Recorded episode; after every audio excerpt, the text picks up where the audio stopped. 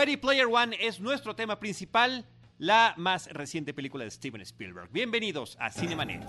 El cine se ve, pero también se escucha. Se vive, se percibe, se comparte.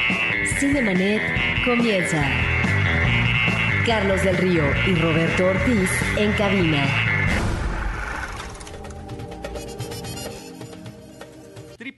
www.cinemanet.com.mx es nuestro portal, es un espacio dedicado al mundo cinematográfico. Yo soy Carlos del Río y a nombre de todo el equipo de Cinemanet les doy la más cordial bienvenida de Paulina Villavicencio, productora, Uriel Valdés, productor, Roberto Ortiz, María Ramírez, Diana Gómez, gracias a nombre de todos ellos. Y quiero darle la bienvenida a amigos y colegas de la cobertura cinematográfica. Vamos a empezar en orden de aparición. Este es su primer estreno en los micrófonos de Cinemanet. Me da muchísimo gusto recibir a Eric Ortiz García. ¿Cómo estás, Eric? Todo bien, muchas gracias por la invitación. Muchas gracias a ti por venir. Nos hemos encontrado, nos conocimos en funciones de prensa y es donde hemos platicado. Y dije, bueno, ¿qué, qué te parece si nos acompañas a un podcast? Sí, así surge. Es este, muy activo en redes sociales. Habrá que leerlo. Ese sí tiene un alter ego, este caballero.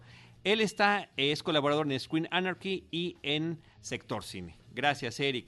Eh, por otra parte, Enrique Figueroa Naya, que ya nos ha acompañado, que ya hemos hecho crossovers por ahí, es director de Reconoce MX y productor y conductor de Grita Radio MX. ¿Cómo estás? Bien, Enrique? mi estimado Charlie, muy contento. Sí, ya en anteriores eh, ocasiones hemos estado y ahí haciendo un poco ruido, polémicas, ¿no? Sí, cómo no, cómo no. Star Wars es una de ellas y mira que nos faltó también el señor Camarillo para Muchas gracias seguir por polemizando con eso. Gracias. Y Antonio Camarillo, ah, lo dejo al final porque eres todo un veterano de la cobertura fílmica de Cinemanet en particular. Lo spoileaste, Carlitos, cuando dijiste primero, ah, sí, Sí. camarillo, y luego, ¿no? La Está regué. bien.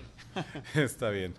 Eh, gracias. gracias, gracias a ti, Carlos, por la invitación, como siempre, que este, ya saben que de pronto desaparezco a ratitos, Pero siempre, pero, te- ¿no? pero siempre regreso. Como dicen en alguna película, they pull me back in. Te volvemos a llamar Sí, nuevamente. y yo encantado de venir otra vez. Te lo agradezco, Antonio. Crítico de cine, miembro de Mórbido, conductor de Horroris Causa, director cinematográfico, maestro de guionismo. ¿Cuál es el próximo curso, por cierto? Eh, aprovecho, gracias, qué bueno que lo mencionas, Carlos. Aprovecho el espacio para invitarlos a el siguiente ciclo de mi taller de guion de cortometraje eh, que se imparte tres veces al año en la cafebrería El Péndulo sucursal Roma, la que está sobre Álvaro Obregón.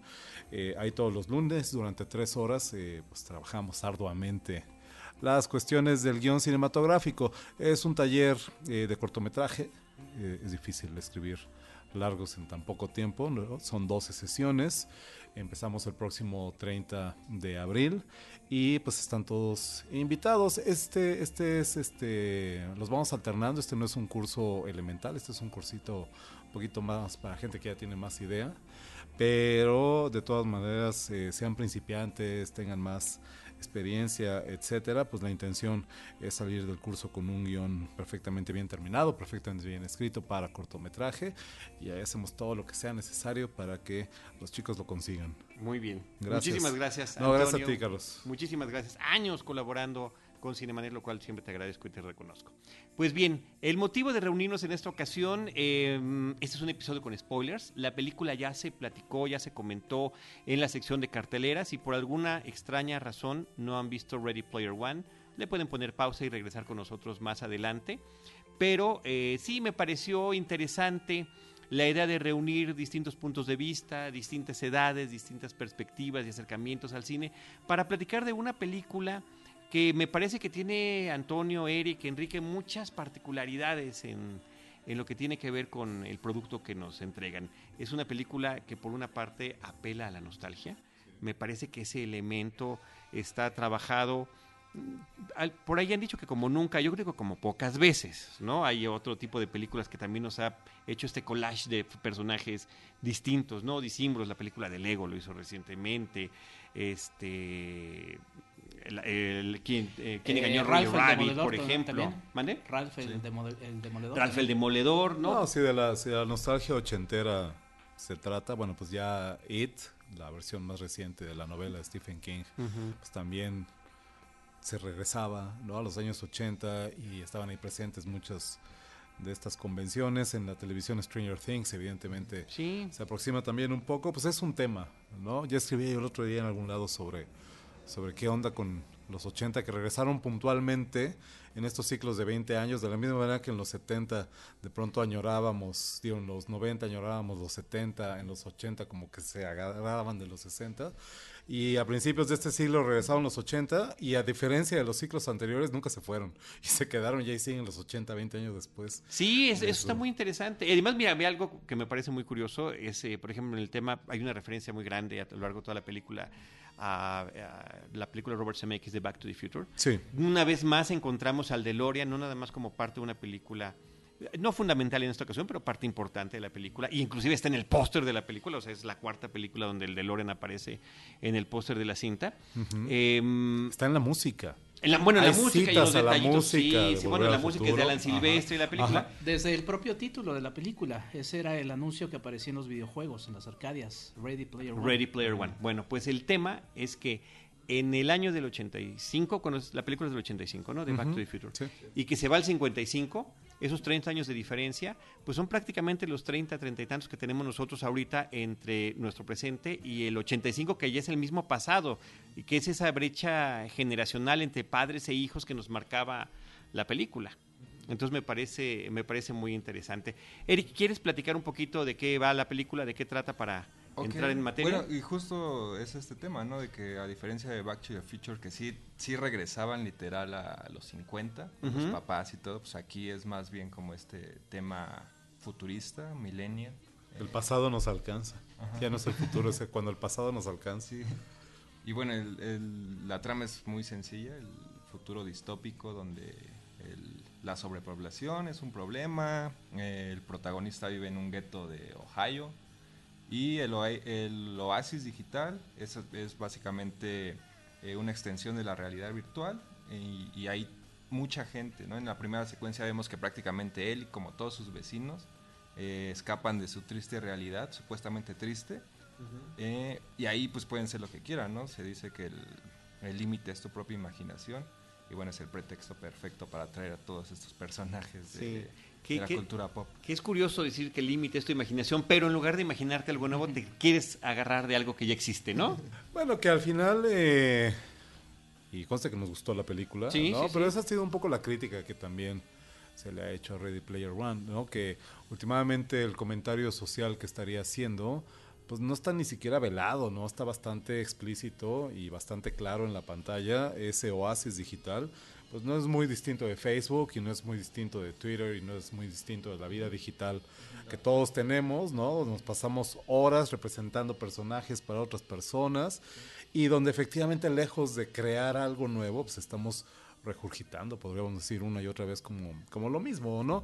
Este, insisto, no lo digo necesariamente en términos de crítica a la película, últimamente es una crítica a nuestra sociedad y a nosotros mismos. Una crítica muy oportuna, me Porque parece. es- creo que es bastante, insisto, evidente, ni siquiera está velado, decía en la película, es bastante obvio el, com- el comentario en ese sentido, ¿no? Entonces, creo que es pertinente eh, hacer la crítica desde ese reconocimiento, que no estamos recreando, que no estamos inventando, que estamos lupeados, ¿no? En el mismo, en el mismo, este, pues en ese mismo canal de hace 30 años, como decías ahorita, Eh, que es muy divertido, que todos los que vivimos en los 80, que fuimos niños en los años 80 y que estuvimos ahí, ¿no? De pronto me pasa con mis alumnos, ah, es que yo no sé si le digo, a ver, yo estaba ahí, ¿no? Te Exacto. lo puedo contar de primera mano, era así, era así. Este, y que a otras generaciones, pues por alguna razón les fascina, ¿no? A mí me encantaría que también platicaran Sí. aquí los colegas. Sí, pues, era este, lo que decía Jorge Grajales de Stranger Things, que Ajá. decía, pues yo no recuerdo así los 80, ¿no? No. Es como la idealización de la, de la gente que creció ya después de... Claro. o sea, los que realmente no, no estuvieron ahí creciendo en, ese, en esa época. ¿no? Aprovecho, aprovecho aquí para mandarle un saludo, ojalá esté escuchando a un buen cuate, Miguel Ángel Arellano, que luego en reuniones en su casa lo hemos platicado, ¿no? Lo que pasa es que Stranger Things, y creo que es el mismo caso en esta película, no se desarrolla en los 80, se desarrolla en una tierra mágica y mítica conocida como los 80, ¿no? Sí. Que es la idea que tenemos de los 80, que, que está construida sobre la idea que de los 80 tenían las películas ochenteras, que tampoco eran los 80, ¿no? Entonces es como un reflejo de un reflejo de un reflejo. Evidentemente no hay no hay mucha este no hay mucha consistencia. Ahí me acuerdo que eh, viendo la primera temporada de, de Stranger Things, en el capítulo 3, si no me equivoco, de pronto salen estos niños jugando con su halcón milenario, que de pronto ¡eh! se te frena todo dices, a ver, momento, ese modelo del halcón milenario no es el de los años 80, es el que Hasbro ya en este siglo, en el año 2004 creo que fue, basados en el molde del juguete original, sacaron y que tenía la diferencia de que el motor se prendía. Yo tenía el original y el motor era una calcomanía, Sí. ¿no? Entonces, en detalles como eso, las Lo que tratan- haya durado la calcomanía. Ahí está todavía. Ah, sí, Sí, porque sí, luego sí, las calcomanías se desgastaban, Mi se hermano lo ha despegaban, y cuidado. Si caía el agua, imagínate nada Mi hermano lo ha cuidado este, celosamente. Este, de ahí de pronto, este, oye, que esa colcha de ahí, pues, este, no se ve como del 82 y qué onda, ¿no? Te das cuenta que, no, que la historia no ocurre en el 1982, ocurre en una tierra mágica y mítica conocida como por- los 80, Totalmente ¿no? influenciada por Spielberg, curiosamente. Y donde evidentemente Spielberg tiene, Tiene mucho tiene que mucho que decir, ¿no? Mucho, mucho, mucho que explicar. Idealizada, como bien dice Eric, de verdad que es, es el término correcto. Enrique, pero además también, aprovechando que estamos sacando el tema de Spielberg, es el regreso de Spielberg a el género, uno de los géneros que más este, generoso ha sido con él, que es el de la ciencia ficción. Él arranca esto en el 77 con encuentros cercanos del tercer tipo, unos años después vendría E.T., eh, finalmente en Los Cazados del Arca Perdida está el elemento sobrenatural y de repente también de ciencia ficción hasta en la última película, ¿no? En esta cuarta que hizo recientemente, La Guerra de los Mundos, donde finalmente pues cambia la concepción que nos había presentado previamente acerca de los extraterrestres benévolos que venían y se remite a esta situación clásica de enfrentamiento contra eh, quien llegue del, de otro planeta, ¿no? Pero este, él es el productor de Back to the Future, ni más ni menos, ¿no? Y esta novela en la que se basa la película de Ernest Klein, pues retoma todos esos elementos, ¿no? Realmente mm, no, no lo he investigado, pero es como si fuera un alter ego de, de Halliday, del personaje que crea el oasis en la película, donde está vertiendo todas las cosas que, que ama de Spielberg, ¿no? De Spielberg y de los ochentas y demás, que, que el propio Spielberg, entiendo, para el guion pidió que se quitaran el mayor número de referencias No posibles esa a sí mismo. Para evitar. Ujú. Sí, que al parecer la, la novela tiene, tiene varias este, presentes, ¿no? Por ejemplo, no aparecen referencias a Tiburón, a, a Indiana Jones, a, a E.T., ¿no? Eh, a mí me parece una película muy interesante. Eh, Spielberg nu- nu- nunca ha dejado de ser un, un- un tipo que sabe contar historias, ¿no? Eh, aquí nos lo vuelve porque pareciera que para algunos es como el regreso de algo que siempre ha sido Spielberg. Que nunca siempre- se fue, ¿no? Nunca Nunca, se se fue y además es una película que tiene mucho su sello, que por ahí quizá para algunos estaba reflexionando un poco y decía, bueno, es que quizá eh, el tema daba para algún otro, una perspectiva un poco más crítica, lo que sea. Es una película de Steven Spielberg, ese es Steven Spielberg, eso es lo que nos gusta también de Steven Spielberg.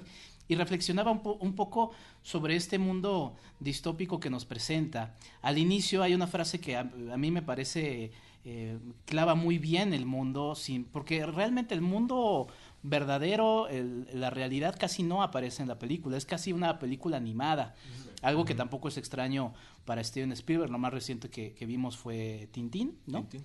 Eh, que es una gran película animada con elementos que ves de alguien que, que- que domina muy bien el, el lenguaje cinematográfico, pero esa, esa frase que, que menciona el personaje principal, que dice, sí, llegamos a un punto de la humanidad en el que está así, pero en el que además ya, ya no nos importó hacer más, ¿no?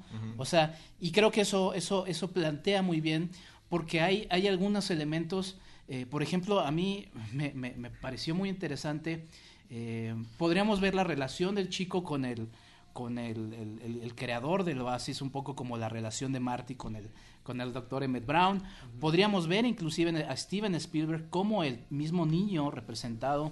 Creo que la, la película, como muchas de las películas de Steven Spielberg, y sobre todo de este mundo como Tiburón, como E.T., eh, como Jurassic Park, te dan para otro tipo también de, de lecturas eh, sobre, sobre toda la para- parafernalia, que además visualmente es, es impactante, ¿no? Es una película impactante visualmente y que te podrías ir mucho por ahí, pero creo que hay otras eh, capas debajo de, de esa cebolla muy interesante y que se agradece en una película de, de este tipo que sí podría parecer que es parte de esta, pues no sé si género, pero sí hay muchas películas que han, eh, muchas de las canciones ya las hemos escuchado en muchas otras películas, Claro. ¿no?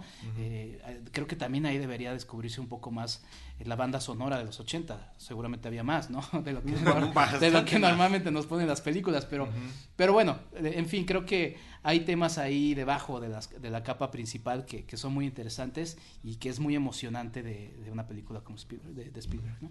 Sí, habría, ahí habrá que preguntarse qué tan, qué tan válida es ese, qué tan válido es ese cuestionamiento, porque, porque no hizo algo más crítico. Pues de entrada, ¿qué tanto más crítica es la novela, sabes? O sea, creo que Sí, no es sí. tampoco la intención de la novela. No, por eso digo que hacer una crítica, apa- ¿no? aparece un O poco. sea, lo sí. menciona, ¿no? Porque, por ejemplo, en la, en la secuencia inicial sí vemos como un, un oficinista se va a suicidar en la vida real porque perdió todo en el, en el oasis. Ajá. Entonces creo que lo, lo rosa, pero pues la película no se trata de eso. Es Claro. más bien como la celebración de, de esa cultura geek. Y además termina ese momento que estás mencionando, perdón, este Antonio, Eric, Ajá. el momento que estás mencionando se vuelve hacia la beta cómica a través del rescate del individuo. Sí. O sea, de, de- de poder- de haber podido ser un momento trágico dentro de la historia, al final el hecho de que sea rescatado en el último instante lo hace como un elemento... Aunque, aunque sí hay Eh, un mensaje al final, que el propio creador del Oasis Sí, muy, muy sencillo, ¿no? lleva. Sí, claro, Creo- pero y que creo que sí lo sabemos. Chicos, pasen menos tiempo metidos en Facebook y no. Algo, algo que hay que mencionar es que esta etiqueta, bueno, este, sí, la etiqueta de la ciencia ficción que tan fácilmente se le endilga a cualquier película que tenga pinta futurista, en este caso aplica muy bien. Esta película es una película formalmente de ciencia ficción. La ciencia ficción como género aborda, ya lo hemos platicado aquí, Carlos, aborda los conflictos que el desarrollo científico y tecnológico le plantean a la condición humana. La ficción de la ciencia, que sería la, la traducción literal.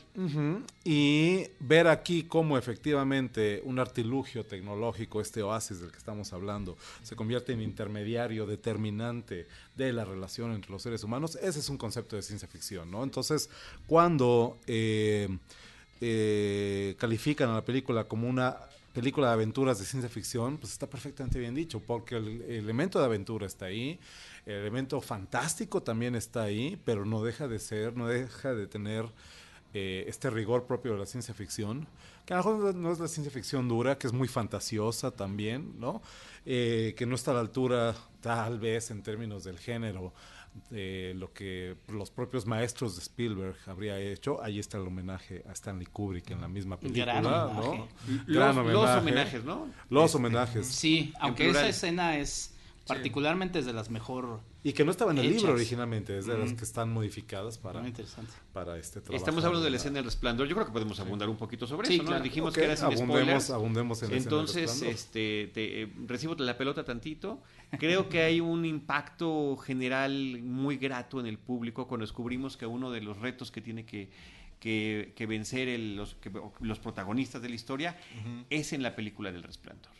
Y que los personajes pueden ingresar a la película. Y creo que cuando vemos por primera vez este espacio del lobby, del, del Outlook, del Overlook, perdón, todo mundo no puede dejar de La música, de- la la música Midnight with the Stars and You. Y la música creo que ahí nos atrapa. O sea, ¿cómo es posible que estemos nuevamente dentro de una película que ya habíamos visto? Es algo más o menos viene de la estructura que la misma película creo que yo eh, plantea, que es derivada de los videojuegos, ¿no? De, de ir misión tras misión, igual en los videojuegos, no sé, el- de los últimos que jugué fue el de South Park. Y sí, cuando, cuando entras y te das cuenta de qué va la misión, sí dices, ay, te acuerdas de lo que pasó en la serie. Creo que, creo que va por ahí. De- obviamente la gente que conoce el resplandor, pues en esa particular escena, pues sí, va Sobre- a responder de una mejor forma. Y sobre todo por el- la atención al detalle que me parece que es espectacular en cada uno de los detalles que nos está presentando. Volvimos a entrar literalmente. Está a la película. reconstruida la Sí. película, ahí sí, de acuerdo. Sí. Eh, a los detalles, no nada más de la famosa alfombra, no nada más de, ya saben, el, este, la habitación niñas. del hotel, las niñas, etc. La fotografía, el triciclo que está por ahí, que no lo vemos en acción, pero está en uno de los pasillos. Ajá, sí. Y que también aprovecha a su personaje, ¿no? Que es el ignorante que no, que se declara que no, no conoce nada del terror, entonces pues la gente sabe de, ay, pobrecito, no, no Sí, sabe lo que se sí, claro. Que, que eso funcione efectivamente si ya conoces la película. Ajá. No, y de repente le cae una pelota y dices, no, Dios mío, que no la levante. Que no la levante. que no vaya hacia allá. Es interesante esto que, que menciona Eric también del asunto de los videojuegos porque eh, sí, yo también ya dejé hace mucho tiempo de jugar videojuegos, pero sería interesante porque creo que sí eh, el mundo o el lenguaje de los videojuegos de alguna manera le, le- le- le otorga elementos también a, Ready Player One. Por, por ahí reflexionaba también, decía, bueno, es que quizá es la mejor película también de videojuegos que se, que se haya hecho. Eh, en este sentido me refiero a los videojuegos al inicio quizá tomaron algunos elementos del cine, del lenguaje cinematográfico, Y lo siguen utilizando. pero también los videojuegos ahora, en este caso creo, o, podría pensar que, que, que at- otorga algo al mundo del, cine, so- ¿no? En estas reglas. escenas...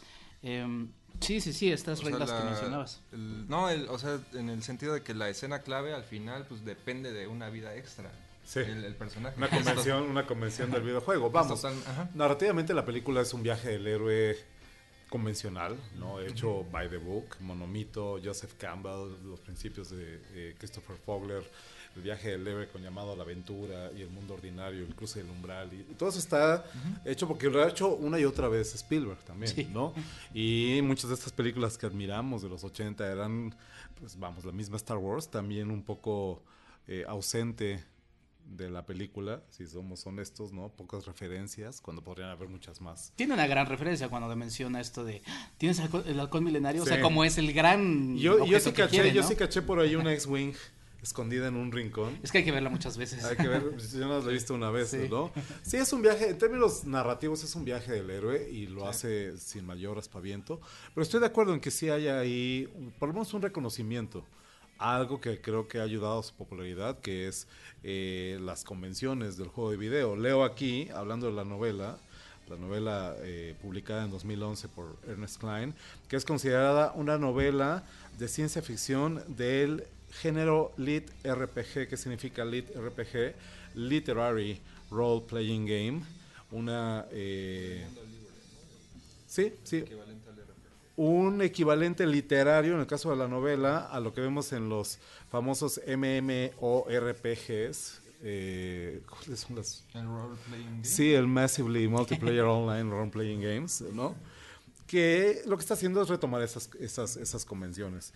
Creo que eso es lo que hace la película no solamente oportuna, sino también pues necesaria para esta época. No se trata solamente de repetir lo que ya habíamos visto antes, no se trata de hacer nada más el homenaje a los 80, se trata de últimamente si resuena y si tiene eh, algo que nos importa y que nos es cercano eh, a la audiencia y sobre todo a cierto sector de la audiencia, a los que sí juegan videojuegos, que yo tampoco me, me incluyo mucho ahí en realidad. este y que Pero has tenido tus épocas de videojuego. Pues mira, Carlos, cuando... cuando ¿Te acuerdas de la vigorita de Nokia? cuando Sí. presento, cuando, pre- cuando me presento en la primera sesión de mi clase de narrativa y desarrollo de personajes en el SAG Institute a alumnos de diseño de videojuegos, lo primero que les digo, chicos, consideren ustedes que la última consola que yo tuve fue un Atari 2600. Ok. Ok. Ok. Hasta yo digo, ok.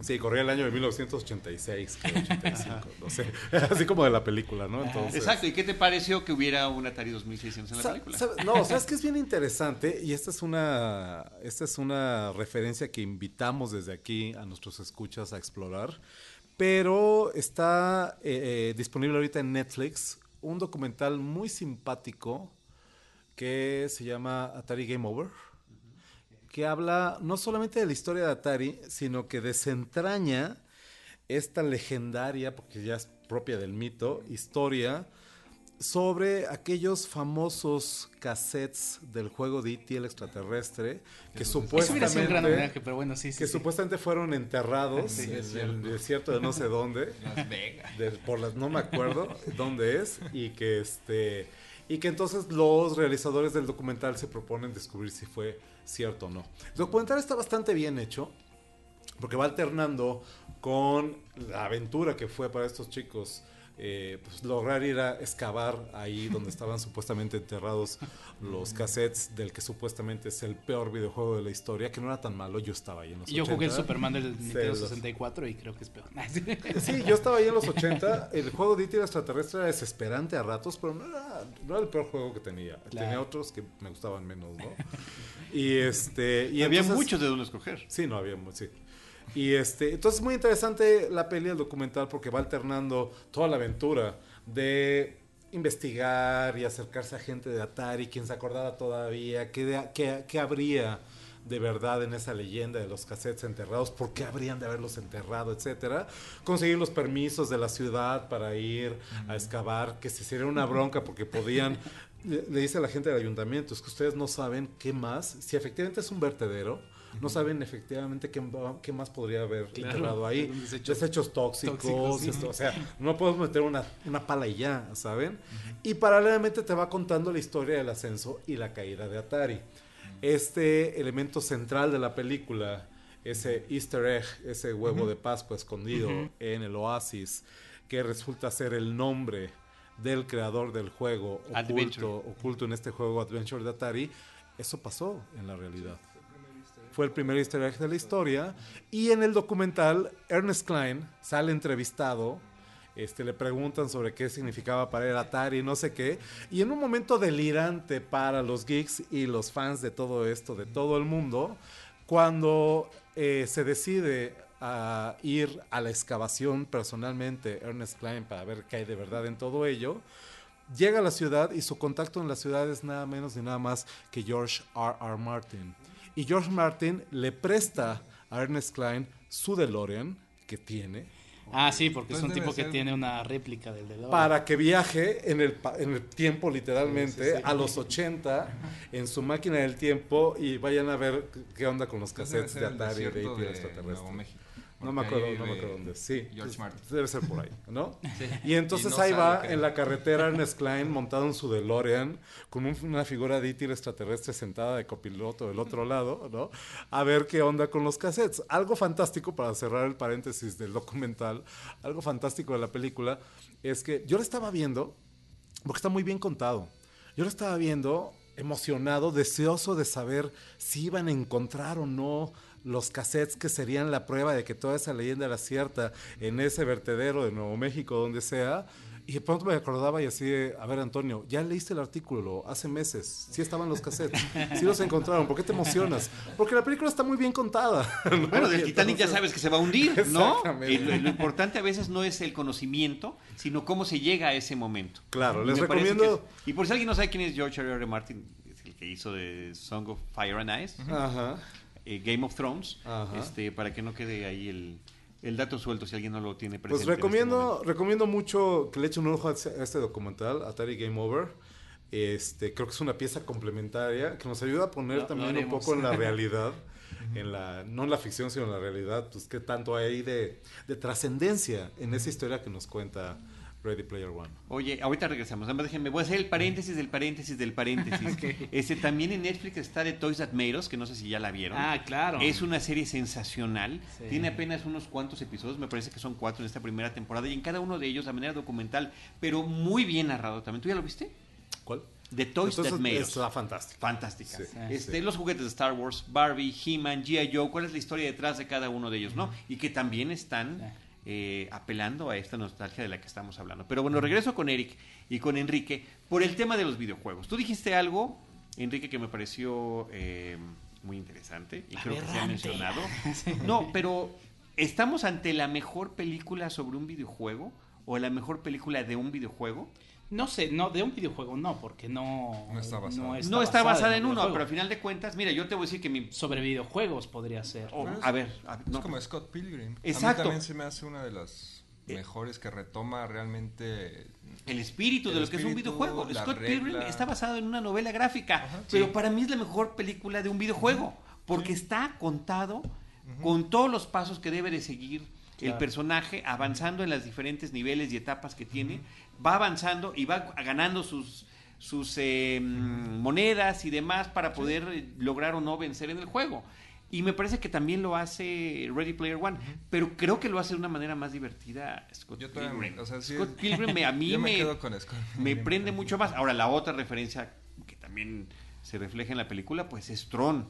Es, es ineludible prácticamente pensar en este individuo que se mete a un videojuego, ¿no? Un videojuego recientemente creado y que tiene que vivir las reglas de ese videojuego. Con unos efectos especiales que era lo máximo que había en ese momento. En ese momento que eran Sí, de, de animación digital, de- además, sí, sí, sí, sí, los, los primeros balbuceos del Sí, CGI, ¿no? Pero aún, aún me parece que muy este eficiente si, lo, si, lo, si le podemos echar un ojo. En Sí. entrevistas, en entrevistas, Ernest Klein eh, ha hablado, porque él también es coautor del guion, él escribe la novela Sí, y además adapta Hizo la adaptación junto su con otra propio persona. libro. Ajá. Eh, él ha platicado sobre cómo esto que le ha molestado a algunos fans del libro. Oye, es que está muy cambiado, es que no es igual, ¿no? Que siempre es como la Que eso nos lleva onda. siempre a la eterna pregunta, ¿no? O sea, para mí, o sea, para mí personalmente creo que la mejor película de un libro es no fiel al libro. Ya tenemos es una adaptación, Una es una para- divergencia. Exacto, del- para y creo que eso eso eso habla bien también un poco y re- retomando un, eh, eh, un tema que habías mencionado es este de que no es la nostalgia por, na- por la nostalgia, ¿no? No es la repetición por la repetición. O sea, tiene un sentido. A mí me llamará mucho la atención también cómo lo percibe la gente, porque nosotros de alguna manera crecimos con los personajes que vemos, ¿no? Nosotros de alguna manera como que tratamos de ver, ay, se, se cuela este personaje.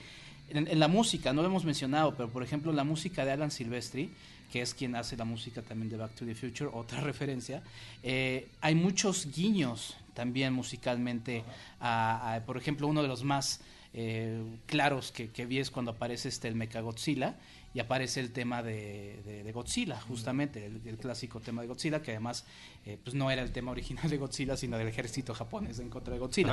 Pero bueno, el asunto es que eh, no, es, no, es la, no es la nostalgia por la nostalgia, y creo que es mucho de las cosas que ha sucedido en el cine como en la televisión actual, que es nada más la nostalgia por la nostalgia. Voy a, a poner esto, esta canción nada más por, por el hecho de, de ganar este nostalgia. Creo que hay una construcción, creo que funcionará también bien la película para quienes no conocen a los personajes. Creo que eso será algo muy interesante y que habrá pregun- que preguntarlo ahí sí a la gente que, que no creció con ello y que creo que podrá ser una película que, que ahí sí, no sé, es muy ave- aventurado decirlo, pero igual pueda trascender, ¿no? No como otras que, Es que no que an- tiene- apelan nada más a eso, ¿no? O sea, sí tiene muchas referencias obvias, pero otras no tanto, ¿no? O sea, Sí. tan solo la película favorita del protagonista es Búcaro Banzai. En lo personal yo ni la conocía hasta que... Across, the eight, across the eight dimension. no, yo, la conocí, yo la conocí, pero por Edgar Wright y por Tarantino, que también son super fans, pero digo, ahora ya Spielberg se las va a pasar a, a una nueva generación. Ajá, es fantástica. Banzai a través de la octava, de la octava dimensión, que eso es Sí, muy importante. sí, de acuerdo. Decir el título completo. Decía, decía, decía que efectivamente, yo no he leído la novela, pero sé que hay cambios importantes. Explica en alguna entrevista a Ernest Klein que a los fans les molestó que el primer reto de la carrera, el primer reto para era una competencia con el Pac-Man de no de Atari porque no es de Atari pero popularizado por el Atari y que él mismo dijo es que qué flojera ver a gente jugando Atari o sea eso no es cinematográfico.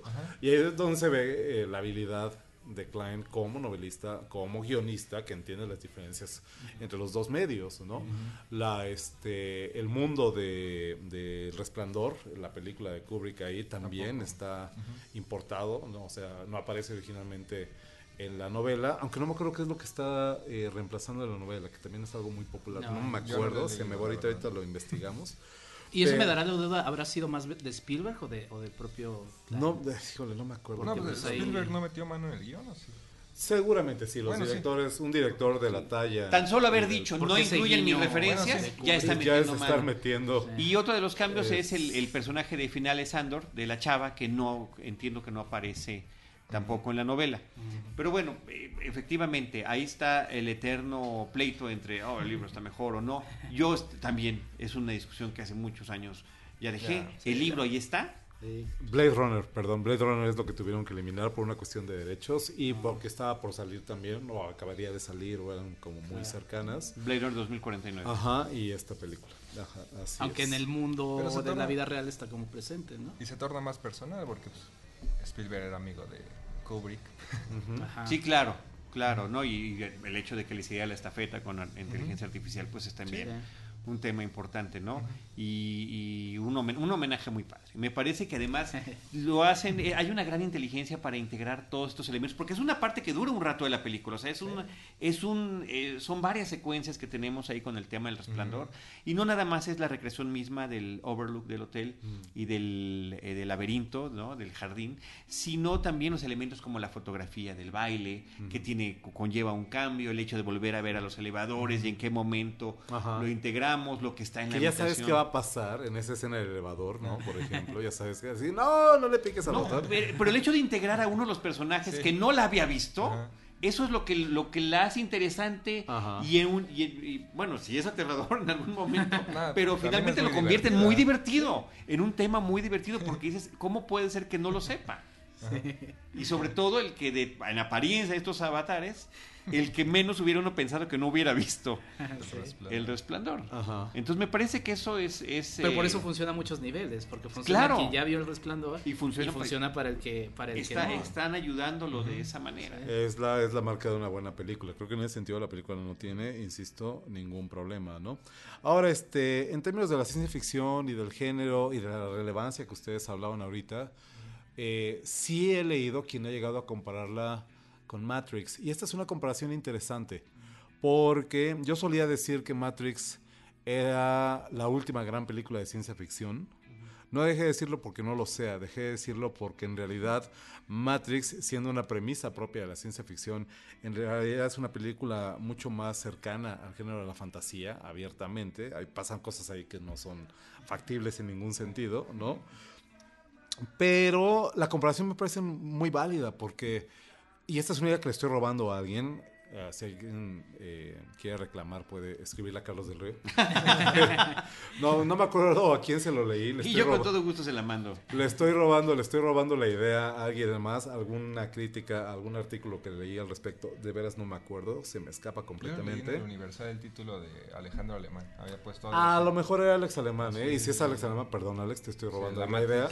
Spielberg. Ajá, pero qué, qué cosa interesante que algo que nos causaba horror, en realidad, sin ser una película de horror, hace poco más de 20 años, hace 20 años, es que vamos a terminar todos atrapados en una simulación de computadora y hay que rebelarnos contra eso y hay que escapar porque la libertad del ser humano y porque nuestro libre albedrío y bla, bla, bla. 20 años después se ha invertido el argumento y ahora qué padre que todos estamos metidos en la Matrix todo el santo día. Todos podemos No nos coexistir tuvieron que esclavizar, solitos lo hicimos, nos fuimos a meter Ni ahí. siquiera tenemos que conocer en persona a la gente con la que nos llevamos. Ajá, nuestros exactamente. Y todos vivimos felices y contentos en la simulación de Tiene que ver computadora. con esta valida- validación del geek, ¿no? En la sociedad que antes era peor visto que, lo que es ahora. Ajá, totalmente rechazado. Y aquí pues el fanboy es el héroe, porque al final el que conoce todo, el que es el clavado de Halloween, el que conoce toda su vida, las referencias, es el que va a encontrar como la llave. Creo Claro, que tiene, sí, sí, sí. tiene que ver por ahí con eso de que, a pesar de que toca, como ya lo había dicho, algunos temas más oscuros de la adicción a la realidad virtual y todo, pues al final no deja de ser una celebración de, de todo esto que el propio Spielberg ayudó a construir. Ahora, aquí la pregunta, y no me vayan a decir cínico, pero aquí la pregunta es celebración de qué. Yo lo veo de la cultura... Y lo pregunto de nuevo a la generación presente en la Ajá. mesa que no estuvo en los 80 originalmente. Pues yo creo que de esa cultura, de los gamers, los geeks, que antes eran como mal vistos, ahora son los héroes de una película, o sea, va de la mano con esta idea ochentera de la venganza de los nerds, por ejemplo. Ok, Como que ahora, eh, yo, yo lo veo por ahí. Ajá. Sí, ahora es cool ser nerd. Ajá. Y, ¿no? Ha ido evolucionando a lo largo de los años. Y lo ha sido o durante sea, la los palabra últimos nerd. 10 años, ¿no? Sí, los últimos 30, o sea, de la venganza de los nerds, que es de esa época, justamente. sí, sí, sí. Pero sí ha habido una reivindicación. Ajá, Eh, la palabra nerd aparece como un término ofensivo. ajá. Pienso en Homero Simpson gritando ¡Nerd! ¿no? Desde la ventana. No, no los, regresa a la no los universidad. está celebrando. No, evidentemente. No, no, esa, esa reivindicación, por supuesto, que ha ocurrido y que está en la película, definitivamente. Pero, eh, no, lo que yo, lo que yo este, me pregunto es, celebrando en términos de. Porque si nos ponemos estrictos, el reciclaje cultural de- en el que hemos habitado durante los últimos 30 años. Eh, En música diría un crítico, la retromanía. que la ahí. retromanía, si quieres llamarlo así, pues tiene su lado criticable, oscuro y terrible, ¿no? En esta era eh, donde la propiedad intelectual es reina, ¿no? Donde los estudios de Hollywood a lo que se dedican hoy en día es a usufructuar esas eh, propiedades intelectuales una y otra y otra vez sin soltarlas lo más Pues mínimo, por algo ¿no? los, los villanos, ¿no? Viviendo de la, ahí. La propia película, pues es el businessman que nada más ve. El mundo corporativo. el El, mundo mundo, corporativo, corporativo. Lo cual te remite a otra película que sería Robocop, ¿no? Claro. A muchas, a muchas otras, Sí. por supuesto, Sí, donde el villano son las corporaciones. Pero finalmente con esas corporaciones que quieren tener y aspiran al dominio total sin consecuencias por sus actos, bueno, pues sí, a mí me lanza inmediatamente a UCP, ¿no? Ajá. Insisto, está, todo, está, Robocop. todo está muy bonito y bien. Yo amo todas esas películas. A mí me encanta esa música también. A ratos me recuerda lo que un amigo de la universidad, mi cuate el Pete, decía cuando salía de pronto una, una rola a los 80 y ya dejen morir a los 80, por favor, ¿no?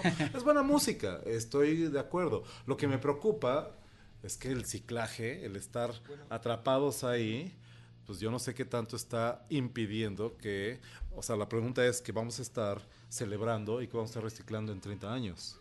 Sí.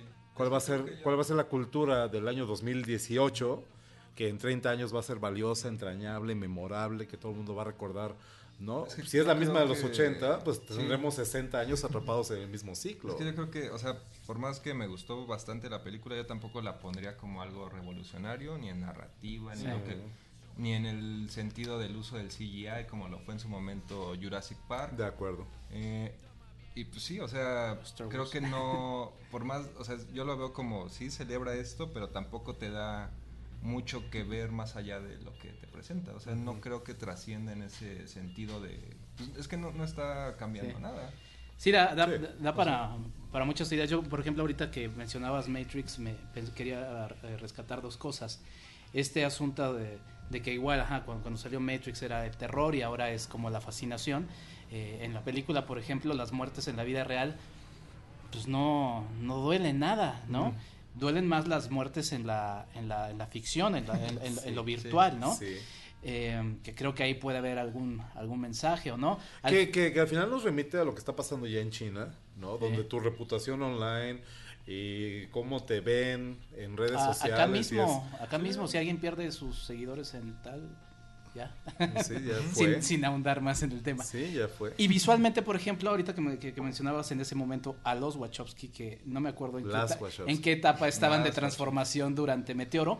Meteoro, por ejemplo, rep- representa muchos elementos de la película visuales que remiten a, a- a Ready Player One, por ejemplo. Ajá, que sea los Wachowski que son muy un interesantes. referente, un, un, un, este... Sí, sí, sí. Eh, La secuencia de autos, por ahí. ejemplo, es, es muy similar a, a lo que retoma Spielberg para, para la primera escena de. para la primera misión, ¿no? Sí, De- fueron, de- fueron, en ese sentido fueron visionarios Sí. los, los, las Sí. hermanas Sí. Wachowski, ¿no? Sí, de acuerdo. siblings, así es, en inglés es más sencillo, ¿no? Exacto. Estoy recordando, Antonio, que en el 2010 hicimos un podcast que se llamó El cine de realidades alteradas. Wow. Estaba saliendo Inception, a quien creo que la película le debe muchas cosas, muchas Sí. cosas. Uno de los de las de los elementos, eh, bueno, en primer lugar, en primer lugar el tema de que la ciudad se conforme cada vez que le estás viendo, pues viene de Dark City, viene de Inception, visualmente ya lo hemos visto allí.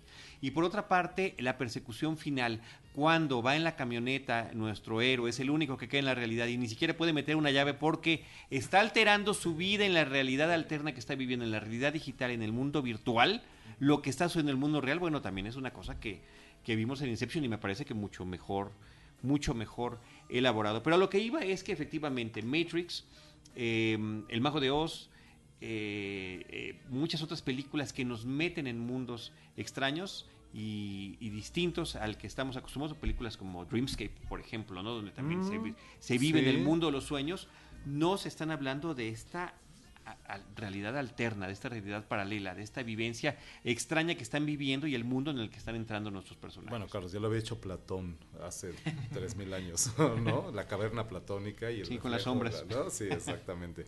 Sí, que al final eso se habló cuando, cuando Matrix estaba de moda también, ¿no? Este, pareciera que hay algo profundo en nosotros que nos empuja a entender nuestra realidad de esa manera, ¿no? ¿Qué es la realidad?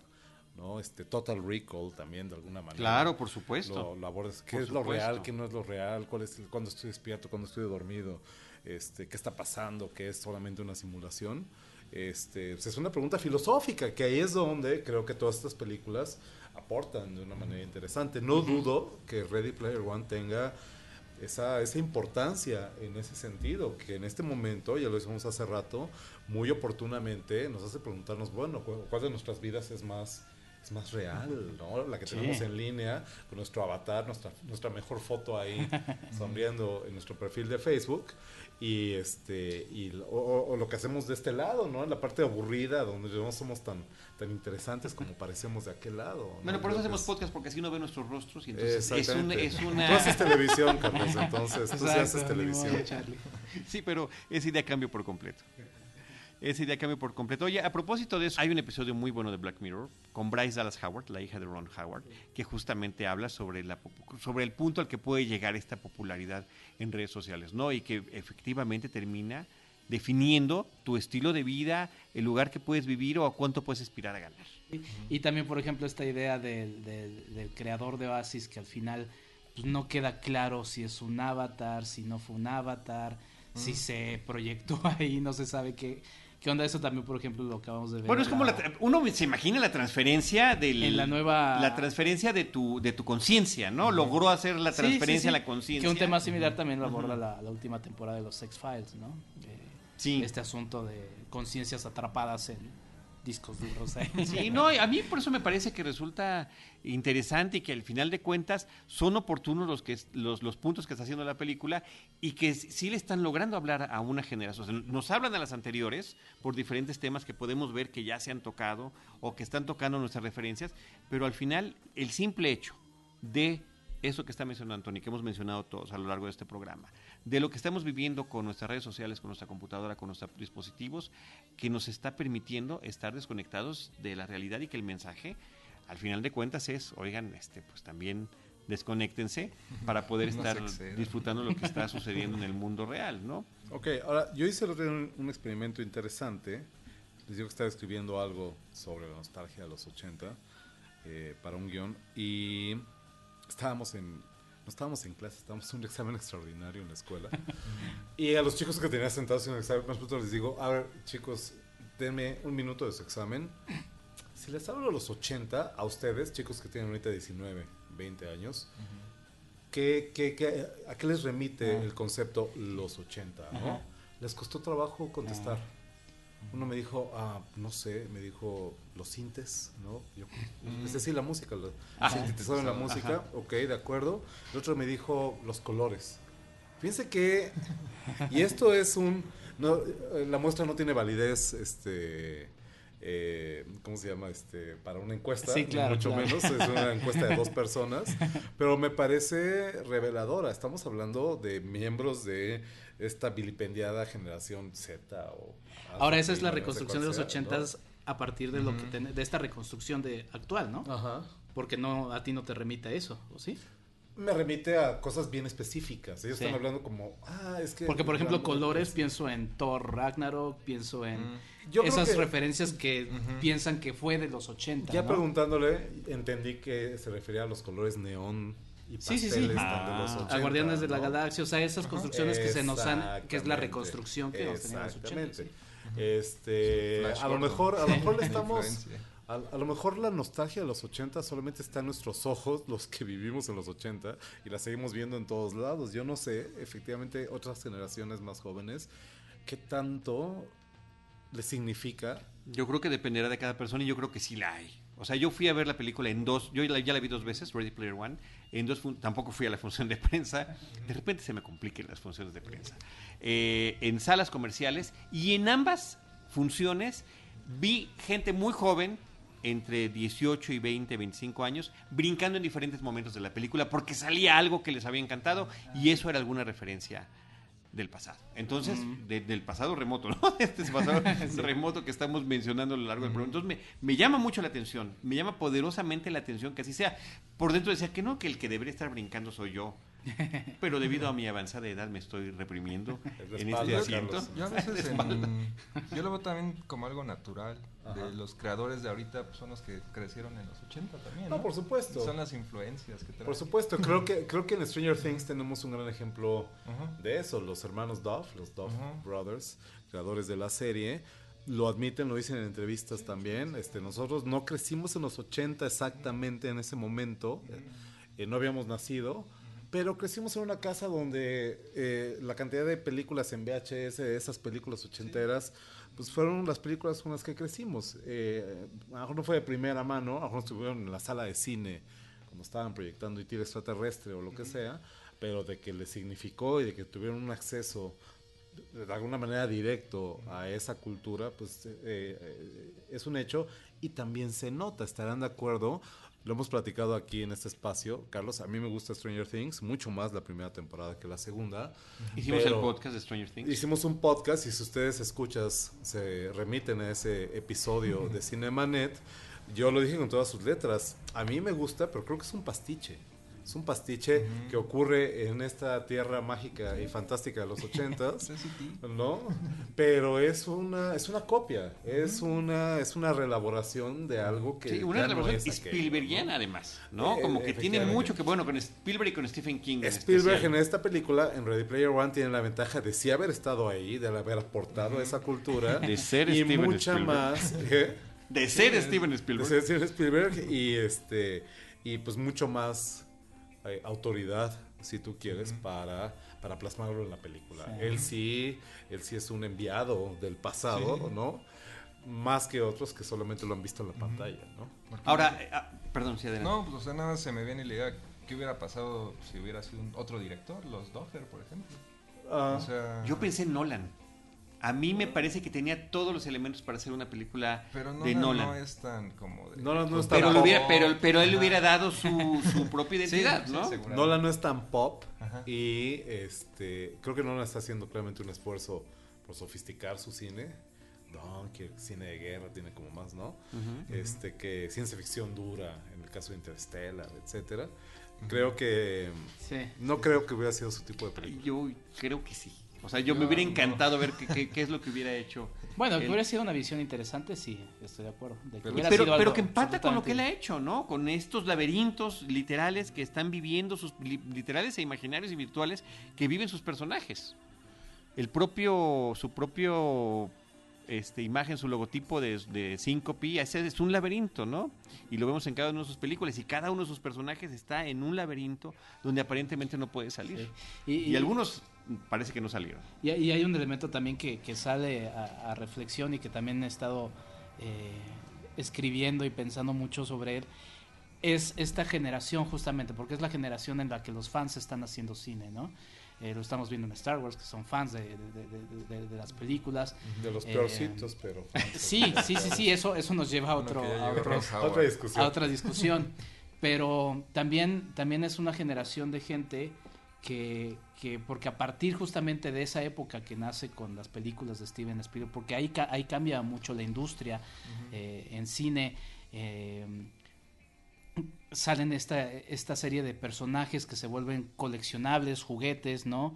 Ahora ya todos los adultos que jugaron con esos primeros juguetes que, que justamente aparecen retratados en esta serie de Toys eh, Made Us, Us, ¿no? Ajá, Eh, justamente son los juguetes que nos hicieron, ¿no? Ahora hay toda una cultura de juguetes de adulto que, se- que, que se pueden conseguir, o sea, puedes encontrar el Mechagodzilla, puedes encontrar el... el, el- el No estamos hablando de juguetes sexuales. Cuando dije juguetes No, de no, adultos, no, no. Estamos hablando de juguetes más caros. hay y que más hacer la precisión. ¿no? Hay que hacer la precisión. Eh, No, claro, tú crees que mis hijos tienen acceso a mis juguetes de No, no, no. Z y Pero ahí hay una interesante reflexión, ¿no? Porque ha cambiado mucho todo eso también a raíz de, de cómo ha cambiado ese, ese mercado del consumo de... eh, porque ahí hubo un cambio justamente en donde justamente... Pero fue lo del video, ¿no? También. Spielberg, ¿no? O sea, Eh, todos estos cineastas, yo me acuerdo, no me acuerdo de la definición precisa, pero de esta generación del video, que era Kevin Smith, eh, Tarantino, Paul Thomas Anderson, de todos estos que decían, es que ya no hacemos cine de lo que vivimos, sino de lo que vimos, encerrados en nuestras casas viendo... No, desde la generación del nuevo Hollywood de los 60, este, ya hay una, de nuevo una regurgitación ahí de, de que el cine no empiezan a ser fans del cine.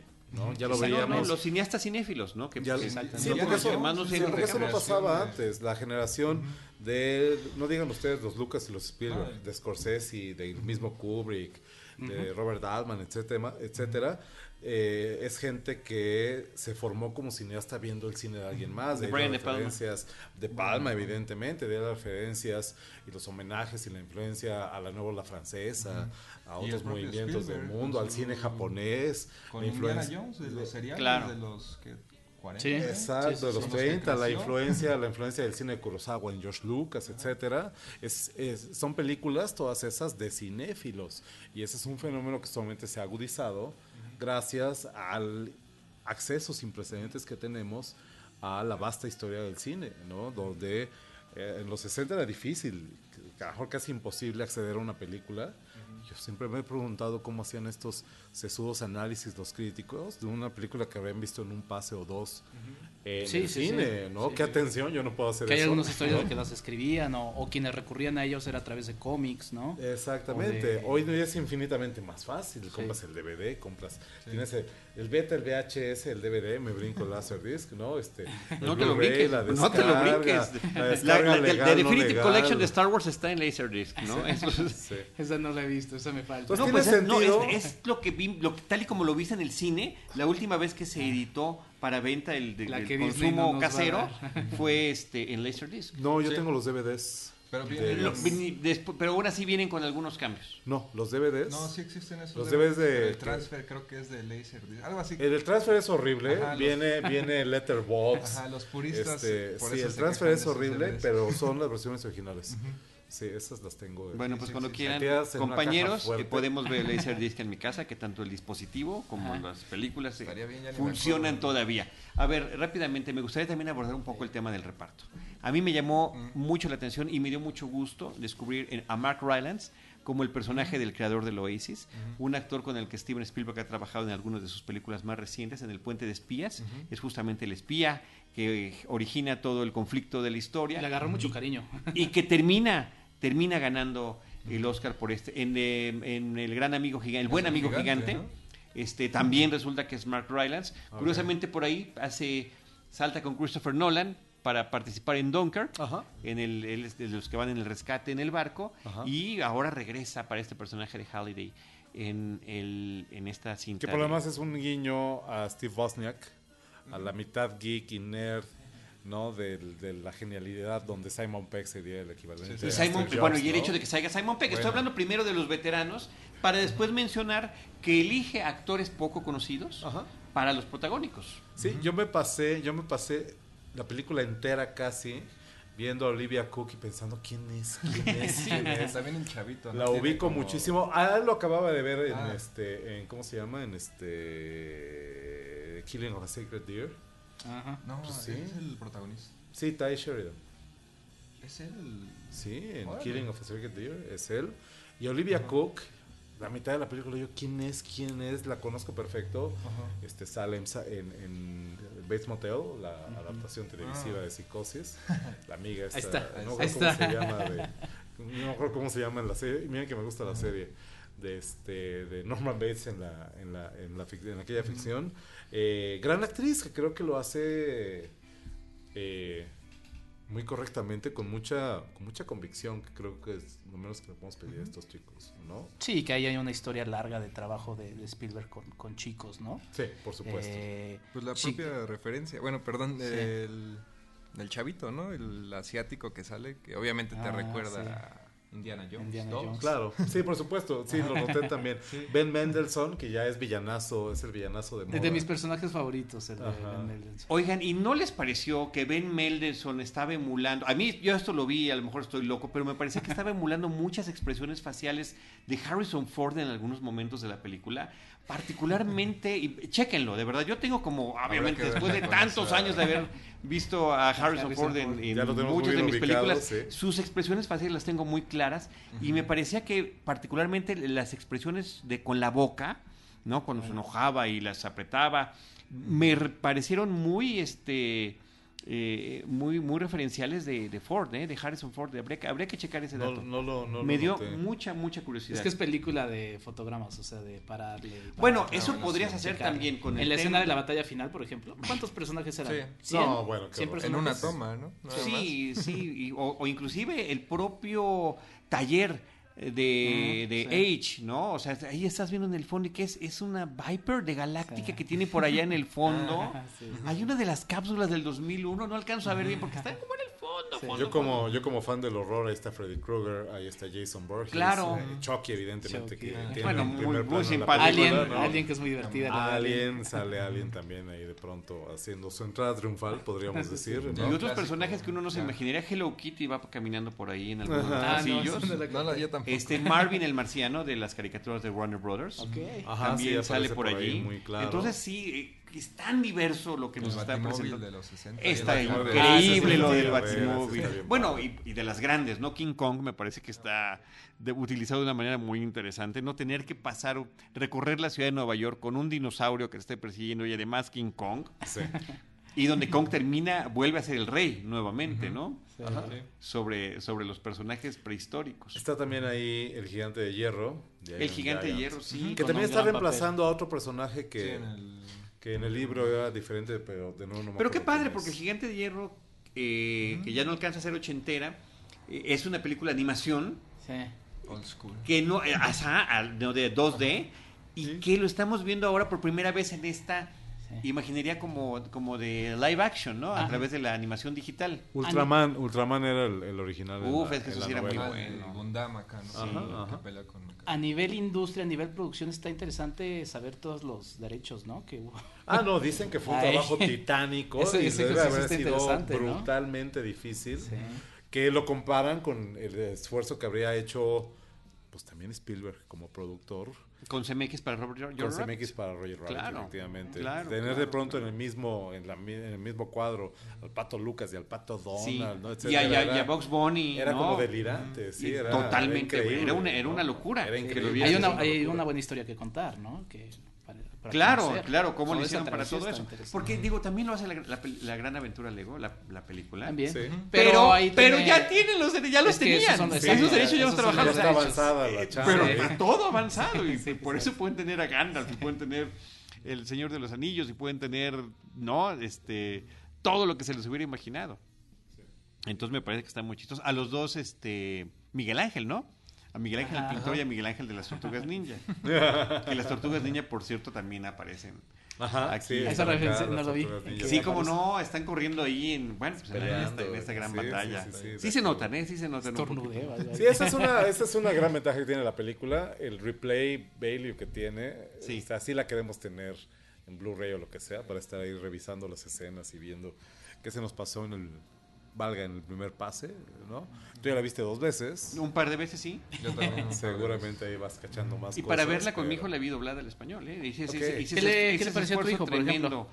Eh, pensé que no iba a aguantar el tema del resplandor, pero efectivamente resulta un re- resulta pues, bueno para él que no haya que no tenga referencia a la película, porque entonces no sabe. Nada más cuando escuchó la música, cuando entra la música del resplandor, me dice siento cosquillitas en el estómago.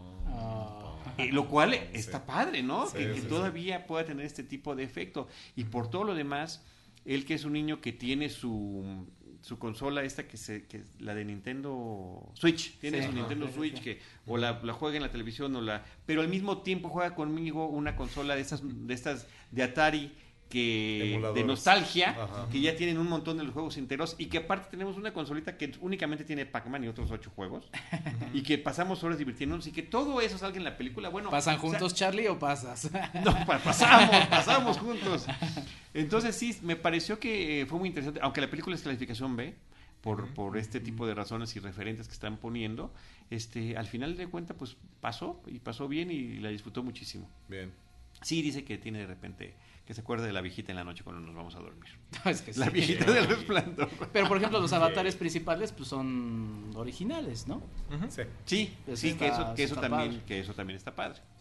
Sí, Eso pero regresamos a la discusión de hace rato. ¿qué, ¿Qué clase de mundo es este en el que, teniendo la libertad de tener y ser lo que quieras, la gente quiere tener un DeLorean y ser, este, no sé, Freddy Krueger o lo Pero que fíjate sea, cómo ¿no? se puede uno proyectar en ese sentido. Estaba yo platicando la película en efecto, justamente, en vivo, que se hace el programa, y decía yo lo de los avatares que la gente podía ser el que quisiera, y me dijo la conductora, Marta Reyes, me dijo, bueno, ¿tú cuál serías? Y me quedé callado como dos segundos y después dije Hugh Hefner. Entonces creo que proyecté otro tipo de proyecté otro tipo de inquietudes que a la fecha me parecen muy interesantes. Porque esa pregunta está como para personaje histórico. ¿Qué personaje histórico sería si la gente quiere ser Napoleón y quiere ser Gandhi? Sí. No manches, yo quisiera ser Hugh Hefner. O sea, una buena vida, bien vivida, bien trabajada, bien invertida, ¿no? Sí. Longeva, o sea, Sí. llena de, de- de- de beneficios adicionales, pues sí. Sí, tiene sentido. Pero sí, sí me proyecté, caray. Y me salió del corazón. Es una buena pregunta. Es una buena ¿Cuál pregunta. serías? No lo sé. De pronto pensé Eric. ahorita en Spielberg. A ver, a ver, a ver, este, ¿quién, tra- quién trae uno que ya lo tenía preparado? No, Ya ven, no es tan fácil. no, no es fácil. No es tan fácil. Entonces pensemos en que si hubiéramos escogido también uno ya prefabricado. Sí. Muy bien, pues no sé si tengan algún comentario final sobre esta charla libre, plática de amigos sobre, sobre este visionaje de Ready Pues Player One. Yo mencionar que también este año vimos The Post, igual de Spielberg, que también Sí, se me hace sí. ahí demuestra que su su filmografía muy variada, que en el mismo año, bueno, en Estados Unidos se estrenó el, el año pasado. El año pasado. Pero una película totalmente diferente y también bastante buena. Sí, no, y- y- y- creo que ha trabajado. Cosa que muy sucedió bien. como hace 25 años con, con la lista de Schindler y, Y Jurassic Jurassic Park. Park. ¿no? Claro, Sí. estrenadas el mismo año, ¿no? Sí, sí, sí, sí. Sí, hay referente de Spielberg, pues, el tamaño que tiene como cineasta. ¿no? La verdad es que creo que cualquier crítica pues, se le resbalan, ¿sabes? Eso de- ¿Qué tiene que demostrar Spielberg a estas alturas? Absolutamente nada. Estos comentarios de, ah, es que, ¿cómo decía el, el artículo, la crítica aquella? De este, Que después de 10 años. ¿no? Ah, Sí, pero ¿qué decías? Se, se- Que se- tiene un boom, el boom que necesitaba la Por carrera. favor, que estaba la cara de Spielberg. A ver, el hombre, el hombre hace cine desde finales de los años 60. ¿no? O sea, que, que, que tiene que demostrar, que tiene que hacer. Creo que sencillamente estamos viendo Spielberg haciendo aquello que también le sale, que él mismo ayudó a inventar, a llevar a la pantalla, este, que ha hecho una y otra vez. Y que está padre ver que un hombre de. ¿Qué edad tiene Spielberg? ¿70? a 70 y tantos años. Pues no deja de tener ese brío. Y, es, y sobre todo esa inquietud. que de hace seguir- falta en tantos que jóvenes. sigue siendo vigente, exactamente, sí, por supuesto. Que ya quisieran muchos cineastas jóvenes tener, ¿no? Así es. Y cómo sigue haciendo películas diversas este año con año, ¿no? De repente los dramas históricos, de repente la ciencia ficción, las aventuras de Tintín o Tantan, como dicen por allá. El, el buen amigo gigante, que a mí la verdad, a mí sí me gustó, es una película que disfruté. No la vi, Y me encantó Mark Rylance en el papel. O sea, es una película muy entretenida. Este, pero, pero parte de lo que se refiere en esto, Eric, este, Enrique y Antonio, es que no habían sido tampoco los éxitos de taquilla, que no era el, el, nuevo Rey Midas de Hollywood como lo fue en diferentes momentos, ¿no? Sobre todo, particularmente en el, Indiana Jones 4, en el No arranque. de tenido su- como algo como esta. Efectivamente. Y que además, bueno, en el caso de Indiana Jones 4, si uno dice, Bueno, sí. siempre Ahí- tendremos la peor película de nuestros cineastas favoritos, ¿no? Bueno, Creo que con no él es esa. pesimista, pero viene a 5. Mande, sí, viene la 5, caray. Oigan, eh, por cierto, hay un documental muy bonito eh, que se llama, creo que se llama Spielberg. eh, está en HBO, HBO. ajá, exactamente, en donde repasa con mucho cuidado la, la carrera de Steven Spielberg. Es un documental imprescindible para quienes gustan de, del director y que bueno, los pondrá ahí a, a tono justamente por estos también 25 años de, de Jurassic Park y también un poquito retomando este tema de la retromanía pues quizá ojalá nos, nos provoque eh, pues justamente como esos directores que no se limitaban a 10, 15 años atrás de su tiempo, ¿no? Parece que nuestras máximas referencias para muchos así es, ah, los 80 y de ahí ya no hay nada más atrás, ¿no? Esta necesidad o, o hay muchas cosas, muchas historias, muchas referencias que se pueden eh, retomar de otras películas que, que de una larga historia del cine, ¿no? Y que ojalá podamos rescatar también. No, y, y- y que hay que estarlo haciendo constantemente, ¿no? Que lo estamos haciendo constantemente. Eric, ¿algún comentario?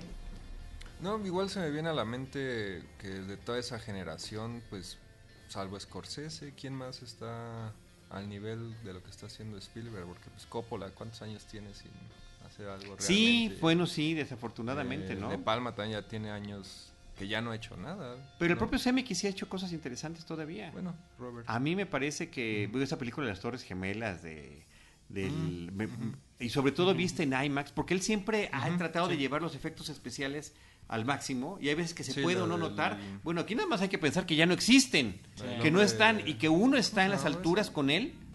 ¿Cómo Se me fue el nombre de la película en este Bueno, momento. pero era la del Man on Wire, ¿no? El documental. Exacto, el- exactamente. Chicos, dije, estas son mis últimas palabras, mi despedida en el, en el Del programa. programa. Dije, dije una burrada, no. eh, No está en esa película de Secret Deer, ¿verdad? Sí, no, no, sale en. Secret Deer. Nos es dejaste a todos pensando, no te, por respeto no te quisimos Es contradecir. Barry, es Barry Kegan. Eh, se parecen un buen. La verdad es que yo los confundí. Sí, el otro está más joven, ¿no? Pero el chico aparece con este director, se me fue el nombre de que es como sus imágenes, el del árbol de la vida. Ah, Malik. Ajá, aparece con Terrence una-. Ah, sí, en- Sí, es Sí. correcto. Ahí sale. En la película de Malik, sí, ahí está. Sí, perdón, my mistake. Se llama The Walk, la película de Robert Ah, The Zemeckis. Walk, sí, The. Walk. The Walk. Y en Con- 3D es una que no soy fan del Gordon 3D, Levitt, ¿no? pero es una experiencia impactante.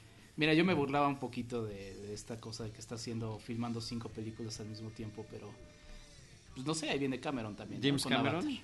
A ver, a ver, Pues sí, a ver. pero mm, después de tantos tiene todas sus energías avatares. ahí vaciadas. De tantos de avatares. tantos avatares del destino. A Yo le doy, yo le doy el beneficio de la duda solamente porque no es la primera vez que lo haría. ¿no? Regresar de la nada, cuando Sí. ya todo el mundo lo daba por perdido en las profundidades del mar o alguna cosa así. Este, Sí, ¿te acuerdas? ¿Te acuerdas? ¿no? A mí me tocó Cuando se entrevistarlo- clavó haciendo los documentales A mí me esos. tocó entrevistarlo, a ver si en 2002 o 2003. ¿Cuándo salió Solaris, su remake? Debe ser 2002 o 2003 la 2002, película. Ajá. Vamos a decir principios de siglo. 2002. creo Principios del siglo XXI. porque yo tenía poquito escribiendo en Premiere, en realidad.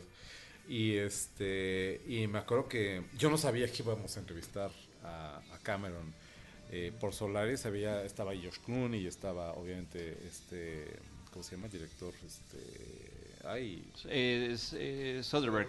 Soderbergh, Steve- Steven, Steven Soderbergh. Soderbergh. Pero de pronto nos dijeron, ay, ya a tal hora tienen a, Ah, por cierto. Sí, a James Cameron y así, ah, ¿no? Y la primera pregunta que alguien le hizo en la mesa fue, ¿dónde estabas? ¿No? O sea, ¿qué fue de ti? Porque ya no haces películas. Y la respuesta de Cameron fue, ¿cómo que no hago películas, no? Pues es que hiciste eh, Titanic, le, le dijo el colega, en 97 y pues estamos en 2002 y ¿dónde están las pelis? Y dice, a ver, me he pasado los últimos años haciendo esto y esto y esto y las eh, criaturas del abismo y no sé qué y te- nos platicó toda la historia de la tecnología que tuvo que desarrollar para bajar en el submarino a las profundidades donde el Titanic Sí, un ¿no? Las clavado, un clavado. y la, la, la, la, ¿no? que fue muy bonito porque algún colega de la mesa le dijo en ese momento qué interesante eso significa que ya no haces películas de ciencia ficción, vives las películas de ciencia ficción. Y dijo, pues tienes razón, ¿no? En realidad creo que sí es, Pues ahí está. hay habrá una que buena. esperar. Entonces ahí se sacó de- después de eso con, con este Avatar, evidentemente un triunfal regreso. Pues yo no dudo que lo pueda volver a hacer. 2012 es Solaris, 2002. del año 2002. O sea que Ok. ese año fue cuando tuviste esa charla. Sí. Pues muchas gracias. Gracias a ti. Me da mucho Carlos. gusto que hayan gracias. estado por acá en estos micrófonos. Enrique, Mi estimado Charlie, muchas gracias. De verdad, un gusto haber compartido la mesa con ustedes. Eric. Sí, muy- no, muchas gracias. la Oye, sus redes sociales, a ver, este es el momento, por favor, de los anuncios y demás. Hablando de followers y a ver cuántos ganamos, dos o tres ahorita con, con Cinemanet. Enrique, Enrique FA86. Muy bien. Al- pero los de Reconoce MX, Vita Y Radio, arroba échalos, reconoce échalos. MX también. Ahí estamos y hashtag CinemaGR eh, para que sigan el programa de gritarradio.com. Muy bien, Eric, que Yo cambió, que cambió su, sí. su Twitter. Yo soy como Eric Ortiz G. Y bueno, Eric nada más con C. De acuerdo, y de, de tus eh, lugares donde participas y colaboras. Ah, ahorita estoy en screenanarchy.com, sectorcine.com y butacancha.com. Perfecto. Nada más. Antonio Camarillo. A mí me encuentran en Twitter en mi handle personal, en arroba acamaril, con una L al final, como en Antonio Camarillo, acamaril, o en arroba necrofilmia, que supuestamente es eh, eh, donde hablo de las cosas que tienen que ver con el cine y el cine horror y demás. Normalmente es solamente un eco del otro, ¿no? Y está bastante abandonado. Y también, evidentemente, en arroba horroris, para lo que tiene que ver con Horrores Causa, este, arroba Mórbido Fest y Mundo Mórbido, las cosas que seguimos ahí colaborando con Pablo, Pablo Guisa, director de Mórbido. Eh, es un proyecto que ya tiene años también, no tengo creo que 12 años trabajando con Mórbido. Y este, pues creo que ya. Pues nada más. Muchísimas gracias. Nosotros recordamos las nuestras. Eh, arroba Cinemanet en Twitter, facebook.com diagonal Cinemanet, Cinemanet 1 en Instagram y Cinemanet 1 en YouTube. Gracias, queridos amigos. Gracias a ustedes. Nosotros les estaremos esperando en nuestro próximo episodio con cine, cine y más cine. Bien.